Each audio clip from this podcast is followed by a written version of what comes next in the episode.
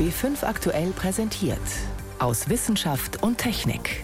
Ein Podcast von B5 aktuell. Heute mit Ingeborg Hein und dem Latte Macchiato-Effekt. Man nehme ein Glas und dann Nehmen Sie einen langen Löffel und stupsen unten auf den Boden, dann hat das einen bestimmten Klang. Jetzt nehmen Sie den Löffel und rühren einmal kräftig rum und stupsen sie wieder auf den Boden und der Klang ist unglaublich tief und wenn sie immer da so draufhauen, dann wird dieser Klang Stück für Stück höher. Also es klingt so ungefähr so und man fragt sich, warum ist denn das so? Mehr dazu gleich. Außerdem sprechen wir über Plastik. Raten Sie mal, wo am häufigsten Plastikmüll entsteht auf unseren Straßen. Und wir sprechen über die cleveren Kohlmeisen, die lebenslang dazulernen. Ich begrüße Sie zu unserem Wochenrückblick aus Wissenschaft und Technik. Formeln, Merksätze, Algebra, Integralrechnung. Mathematik ist ein riesiges Feld und nicht gerade das Lieblingsfach der meisten. Bei dem kleinen Jürgen war das anders. Der liebte schon als Kind das Spiel mit den Zahlen und ist heute Mathematikprofessor an der TU München. Jürgen Richter-Gebert. Bis heute wirbt er mit unterschiedlichen Aktionen begeistert für sein Fach. Dafür zeichnet ihn dieses Jahr die Deutsche Forschungsgemeinschaft mit dem Kommunikatorpreis aus. Die Jury betont, dass er die Schönheit der Mathematik erlebbar mache. Die Schönheit der Mathematik, Herr Richter-Gebert. Was ist das für Sie? Ich sage häufig, Mathematik ist das Wunder des Zusammenpassens. Und das sind Momente, die man in der Mathematik einfach sehr oft und sehr schön erleben kann. Und das ist am Ende was sehr Ästhetisches. Wenn man sich zum Beispiel ein schönes Ornament an einer Hauswand von einem alten Schloss oder sowas anschaut, dann sind das ja auch sich wiederholende, reguläre Muster, die dabei entstehen. Aber mathematisch gesehen gibt es nur ganz bestimmte Symmetrietypen, wie sich so etwas in der Ebene wiederholen kann. Und das heißt, hinter jedem schönen Muster, das man sieht, steckt irgendwo hinten dran auch eine ganze Menge Mathematik. Also es geht auf jeden Fall darum, Ihr Anliegen ist begreiflich zu machen, dass fast alles im Leben, im Alltag auch mit Mathematik zusammenhängt. Können Sie da einfach mal ein paar Beispiele nehmen, wo man vielleicht gar nicht drauf kommt, aber wo Mathematik einfach unabdingbar ist? Minuten. Also wenn wir jetzt hier mit dem Handy telefonieren, damit das überhaupt funktioniert, steckt an ganz, ganz, ganz vielen Stellen eine Menge Mathematik zum Beispiel dahinter. Oder dass bestimmte Brücken zum Beispiel so funktionieren, wie sie funktionieren sollen und nicht zusammenbrechen, steckt auch Mathematik hinten dran, damit das geht mit möglichst wenig Material dieses aus dem Alltag, diese Beispiele, wird es bei uns in den Schulen zu wenig vermittelt, vorbei an der Lebenswirklichkeit der Kinder und Jugendlichen? Also in der Schule ist es tatsächlich so, dass relativ oft Mathematik mit Auswendiglernen von Regeln a Quadrat plus b Quadrat ist c Quadrat verbunden wird und dem Anwenden können von Regeln. Aber Mathematik ist einfach unglaublich viel mehr und die Freude an diesem Fach, die wird einem jetzt in der Schule zumindest nicht immer vermittelt. Also ich kenne viele Leute, die nach wie vor auf einen zukommen und sagen, oh Gott, Mathematik, lass mich damit in Ruhe, habe ich nichts am Hut mit. Sie haben jetzt im vergangenen Jahr in Zeiten des Lockdowns auch speziell für Familien digitale Angebote gemacht. Was genau ist es? Das ist eine Seite, die heißt mathebasteln.de. Auf der gibt es Angebote von kleinen Mathematikaktivitäten in verschiedenen Schwierigkeitsgraden, wo man mit Haushaltsmitteln kleine spannende Aktionen machen kann. Also da gibt es zum Beispiel den Tornado in der Wasserflasche. Also man nehme zwei durchsichtige Wasserflaschen, klebt die beiden Deckel aufeinander, bohrt ein Loch rein, füllt in die eine Flasche Wasser, schraubt das Ganze zusammen und wenn man das Ganze richtig andreht, dann entsteht da drin ein wunderschön beobachtbarer Strudel, so wie er so bei der Badewanne auch rausgeht. Bloß den kann man dann wirklich schön sehen und man kann damit ein Stück Fluiddynamik, also Flüssigkeitsdynamik-Experimente machen. Oder da gibt es zum Beispiel die Frage, auf wie viele verschiedene Arten kann man zwei Lego-Steine zusammensetzen. Und ich habe zum Beispiel von der Mutter ein Bild zugeschickt bekommen, wo ihr Sohn im Garten sitzt, umringt von seinen Lego-Steinen und da wirklich systematisch alle Varianten ausprobiert, wie man diese typischen 2x4 Lego-Steine zusammensetzen kann. Und Aktivitäten in dem Stil, die finden sich halt auf dieser Seite Seite wieder.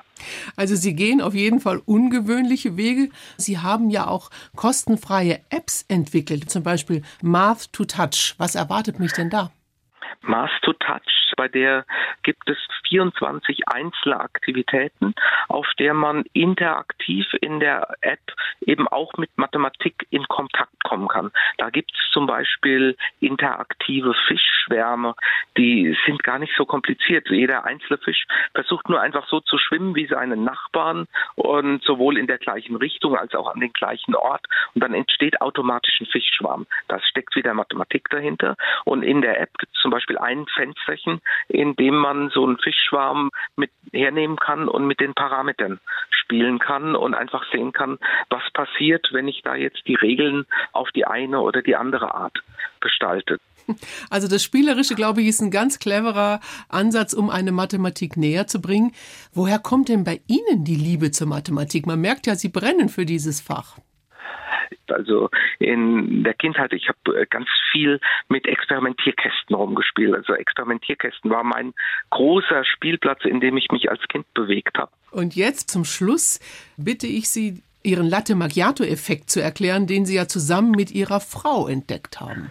Der Latte Macchiato-Effekt, ja, das ist klasse. Den liebe ich. Also, ein Latte Macchiato in einem richtigen Glas, also kein Pappbecher. Und jetzt nehmen Sie einen langen Löffel und stupsen unten auf den Boden, dann hat das einen bestimmten Klang. Jetzt nehmen Sie den Löffel und rühren einmal kräftig rum und stupsen sie wieder auf den Boden und der Klang ist unglaublich tief und wenn sie immer da so draufhauen, dann wird dieser Klang Stück für Stück höher. Also es klingt so ungefähr so und man fragt sich, warum ist denn das so? Das kommt vermutlich aus der Anzahl und Größe der Luftbläschen, die man mit dem Löffel untergerührt hat, weil damit verändert sich die Schallausbreitungsgeschwindigkeit und damit eben auch die Höhe der Töne, die man dann hört. Ich muss allerdings gleich dazu sagen, ich bin mir noch nicht 100% sicher, ob das auch wissenschaftlich die perfekte und richtige Erklärung dazu ist.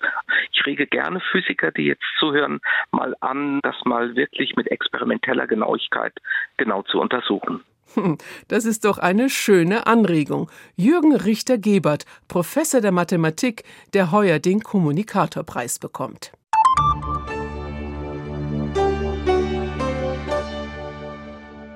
Plastik ist schlecht für die Umwelt, weiß inzwischen jedes Kind. Aber erstaunlich ist, wo überall Plastik vorkommt. Wer denkt dabei schon an den Verkehr auf den Straßen? Tatsächlich aber entstehen dort bis zu 165.000 Tonnen Kunststoff pro Jahr. Das hat eine Studie des Umweltbundesamtes berechnet. Das ist das zigfache der Menge, die achtlos weggeworfene Plastikflaschen und anderer Plastikmüll ausmachen. Hauptübeltäter ist dabei der Reifenabrieb. Keine gute Idee, so loszufahren. Der Motor mag es nicht und schon gar nicht die Reifen. Die werden da ganz besonders abgerieben. Mehrere Studien, darunter eine von Matthias Barienbruch von der TU Berlin, zeigen nämlich ganz klar, die Reifen verlieren vor allem in bestimmten Situationen an Substanz. Nämlich da, wo der Reifen praktisch beansprucht wird, mit Querkräften oder Längskräften, die dann nicht im normalen Abrieb erfolgen, also sprich an einer Ampel, ne, beim Bremsen und Beschleunigen oder in Kurven. Etwa 10 Prozent des Reifenabriebs bleiben in der Luft. Damit trägt er deutlich zum Feinstaub bei. Der ist gesundheitsschädlich, zum Beispiel führt er zu Herz- oder Lungenkrankheiten. Ein Teil der Reifenteilchen bleibt neben der Straße auf dem Boden liegen. Der größte Teil landet in der Kanalisation, denn auch auf Autobahnen und Landstraßen gibt es eine Entwässerung. Reifen hinterlassen nichts anderes als Mikroplastik, das die Kläranlagen nur zum Teil filtern können. Was die Anlagen nicht zurückhalten, vor allem wenn es stark regnet, gelangt dann ins Sediment von Flüssen, ein Teil sogar bis ins Meer. Das Problem dabei, Reifenabrieb ist nicht biologisch abbaubar und enthält jede Menge Chemikalien. Thorsten Remzmar vom Helmholtz Zentrum für Umweltforschung in Leipzig hat sie analysiert. Reifen besteht ja zum überwiegenden Teil zwar aus dem Gummi, also dem Kautschukmaterial und aus sogenannten Füllstoffen, das ist meistens Kieselgel, also SiO2, aber eben auch aus vielen Zusatzstoffen, das sind Vulkanisationsmittel, Das sind Mittel, die die Lebensdauer des Reifens verlängern sollen. Man geht davon aus, dass das etwa 10 Prozent der Gesamtmenge des Reifens sind. Je neuer Reifen sind, desto mehr solche Chemikalien enthalten sie noch. Sie so lange zu benutzen, wie es die Sicherheit erlaubt, das ist also nicht nur finanziell sinnvoll, sondern auch für die Umwelt. Was die winzigen Teilchen dort anrichten, dazu gibt es aber kaum Daten, nur Laborexperimente, die zum Beispiel zeigen, Flohkrebse können sie aufnehmen. So könnte der Abrieb in Fische gelangen und damit auf unseren Teller. Bei Muscheln gibt es Stresssignale, wenn sie mit Chemikalien aus dem Reifenabrieb in Berührung kommen. Was das alles bedeutet, ist aber noch nicht klar. Aber wie immer in der Ökotoxikologie gibt es kurzfristige Effekte, die kann man im Labor relativ gut testen. Und es gibt Effekte, die sich vielleicht erst über lange Zeiträume zeigen. Es gibt Wirkungen, die aus der Kombination von Stoffen stammen. Und auch die sind natürlich sehr schwierig zu erfassen, sodass da schon noch eine gewisse Unsicherheit in solchen Bewertungen steckt. Unabhängig davon ist die Frage, muss es wirklich sein, dass im Schnitt jeder von uns mehr als ein Kilogramm Reifenabrieb pro Jahr hinterlässt? Einerseits forschen die Hersteller an bioabbaubaren Materialien und an einer Bauweise der Reifen, die weniger Abrieb produziert. Auf der anderen Seite ist vor allem die Verkehrsplanung gefordert, damit der Fluss der Fahrzeuge möglichst ohne Bremsen und Beschleunigen unterwegs ist, etwa durch intelligente Ampelschaltungen. Denn Abrieb, der gar nicht erst entsteht, setzt der Umwelt ganz sicher nicht zu. Matthias Barienbruch. Man kann allerdings auch allgemein natürlich die Straßenreinigung intensivieren oder sogar so optimieren, dass sie digital gesteuert, wenn Starkregen ansteht, dass dann eben dementsprechend vorher die Straße gereinigt wird und nichts ins Gewässer abgetragen werden kann. Dann landen die Teilchen im Gully und für den gibt es sogar Filtereinsätze. Sie regelmäßig zu reinigen, das ist allerdings aufwendig. Wenn wir schon Auto fahren, man könnte auch natürlich die Geschwindigkeit begrenzen örtlich. Tempo 30 in den Städten und ein Tempolimit auf Autobahnen würden hier viel bringen. Das zeigt eine Studie des Fraunhofer Instituts Umsicht. Wer nicht so schnell fährt, muss schließlich auch nicht so stark bremsen. Also ruhig mal ein bisschen weniger dynamisch sein am Steuer. Ein Beitrag war das von Helmut Nordwig.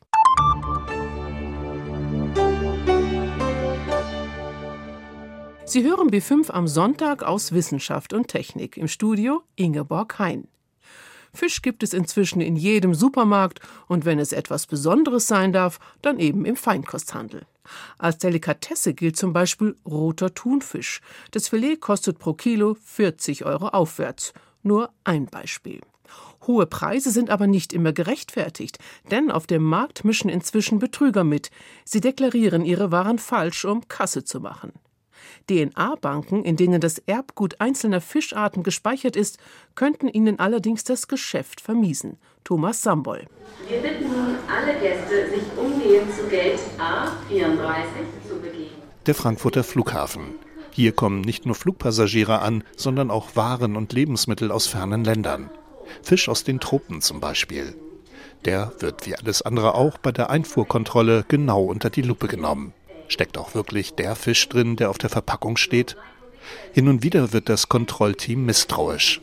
Aus gutem Grund, so Reinhold Hanel vom Thün-Institut für Fischereiökologie in Bremerhaven. Die Kollegen aus Frankfurt haben 1000 Proben für uns genommen von Fischimporten, wo sie selber nicht mit Sicherheit sagen konnten, ob es sich bei denen um die echten Arten handelte. Und wir haben herausgefunden, dass es sich bei diesen Verdachtsfällen bei über 30 Prozent um Falschdeklarierungen handelte. Besonders auffällig waren die Proben des Red Snapper, ein teurer, barschartiger Tropenfisch mit großem Kopf und großem Maul, der bis zu einem Meter lang werden kann. Da gibt es verschiedene Arten von Schnappern in den Tropen. Viele davon sind rot. In Deutschland darf aber nur eine bestimmte Art als Red Snapper verkauft werden. Und unsere Untersuchungen zeigen beispielsweise, dass über zwei Jahre im Grunde am Frankfurter Flughafen kein einziger im Boot dieser Art, also des echten Red Snappers, den echten Red Snapper enthielt, sondern nahe verwandte Arten, wobei sich aber ganz klar um Falschdeklarationen handelt. Auch bei Meerbarben, Drückerfischen und Zackenbarschen gab es zum Beispiel immer wieder Unstimmigkeiten, weiß die Fischereiexpertin Katharin Zuckow von der Umweltschutzorganisation WWF. Bei den Zackenbarschen hat man über 500 Arten und die sehen sich zum Teil sehr ähnlich. Und diese Arten sind dann schwer auseinanderzuhalten. Besonders schwierig ist die Identifikation der Art natürlich, wenn der Fisch bereits verarbeitet nach Deutschland kommt in Filetform, dann sind die Identifikationsmerkmale wie der Kopf oder die Flossen nicht mehr vorhanden. Hinter den Falschdeklarationen kann pure Verwechslung stecken, betont Reinhold Hanel vom Thünen-Institut. Dass in den Herkunftsländern nicht immer nach Arten unterschieden wird, sondern teilweise von den Fischern nur nach, würde ich jetzt mal sagen, nach Formen. Es kann sich aber auch um bewusste Täuschungen handeln. Dass eben hochpreisige Arten gegen niedrigpreisige Arten ausgetauscht werden. Mit anderen Worten, es geht um Betrug. Falsch deklarierte Tropenfische sind zudem meist Arten, die aus Gründen der Lebensmittelsicherheit gar nicht für den Import zugelassen sind, weil sie ein bestimmtes Algengift enthalten können. Der Verzehr dieser Fische kann zu Magen-Darm-Problemen und Nervenstörungen führen. Und gerade diese Arten, die fälschlicherweise als Red Snapper nach Deutschland gelangen, die haben eine höhere Wahrscheinlichkeit, dass sie mit solchen Giften in Berührung gekommen sind. Und damit ist ein gewisses Gefährdungspotenzial für den Verbraucher da, wenn man diese Fischarten konsumiert. Auch deshalb ist es also wichtig, eine Fischart eindeutig zu identifizieren. Wenn das über das Aussehen allein nicht möglich ist, muss eine DNA-Analyse her. Für viele Importarten fehlten aber bislang eindeutige Angaben zu ihrer typischen Genstruktur. Deshalb konnten DNA-Analysen bislang auch nur begrenzt eingesetzt werden. Die neu entwickelte Thyn-Datenbank mit dem genetischen Fingerabdruck der meisten legal in Deutschland gehandelten Fischarten soll das nun ändern. Und? Bei unserer Datenbank ist es so, dass von den Individuen auch Bilder verfügbar sind und dass eine genaue Herkunft verfügbar ist. Und diese Kombination aus mehrfachen Angaben erlaubt es, Falschdeklarationen aufzudecken. Bestenfalls kann die neue Kombi-Datenbank Importfische in Zukunft so genau bestimmen, dass damit auch illegale Fänge auffliegen. Katharin Zucko vom WWF. Es ist so, dass weltweit geschätzt wird, dass bis zu 30 Prozent der Fänge illegal sind.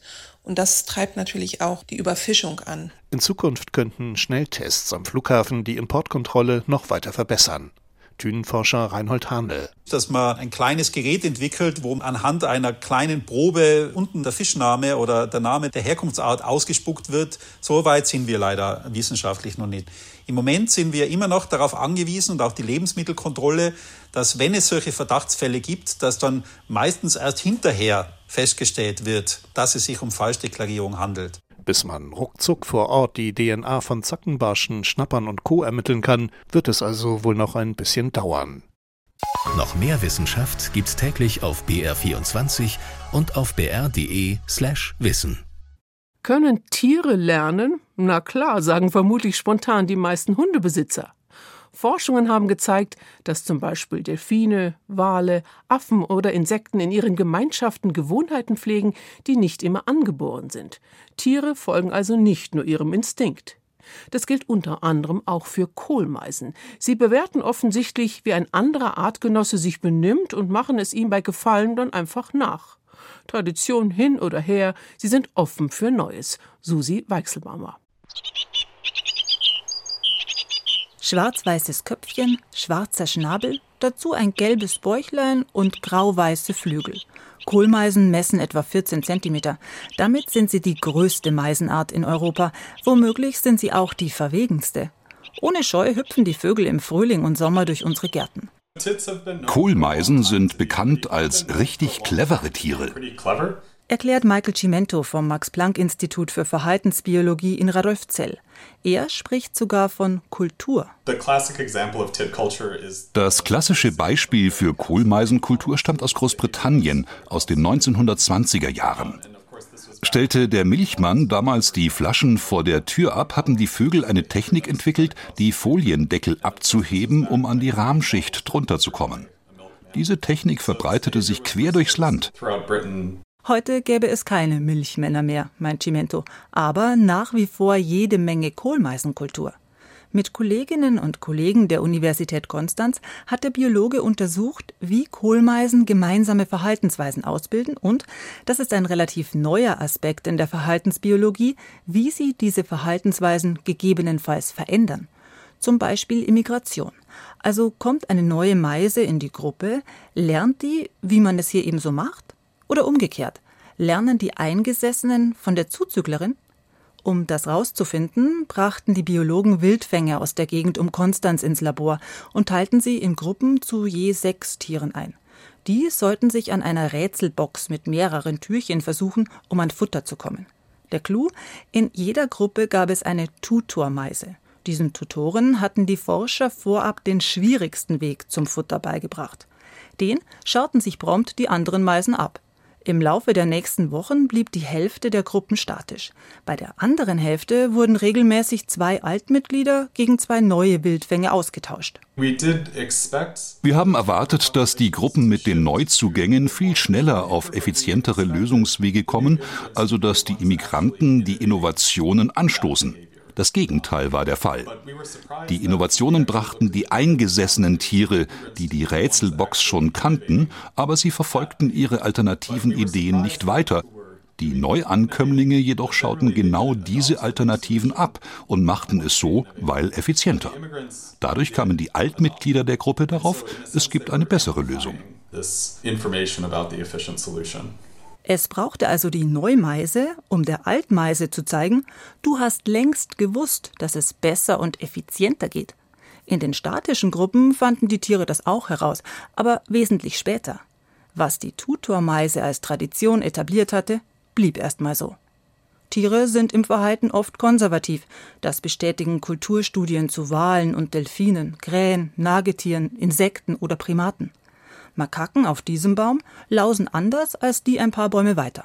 Wale hier singen andere Lieder als dort. Flexible Gruppen, wie in der aktuellen Kohlmeisenstudie, gäbe es selten, schwärmt Verhaltensbiologin Stefanie Kolb vom Primatenzentrum in Göttingen. Das ist natürlich ein schönes Studiendesign, von dem man als Affenforscherin nur träumen kann. Denn Affen kann man natürlich nicht einfach so wie diese Kohlmeisen einfach mal aus der Wildnis fangen und dann wild in irgendwelche Gruppen einführen. Schon allein mal eben Gruppenmitglieder austauschen, wie bei den Kohlmeisen, funktioniere bei Primaten kaum, betont Kolb.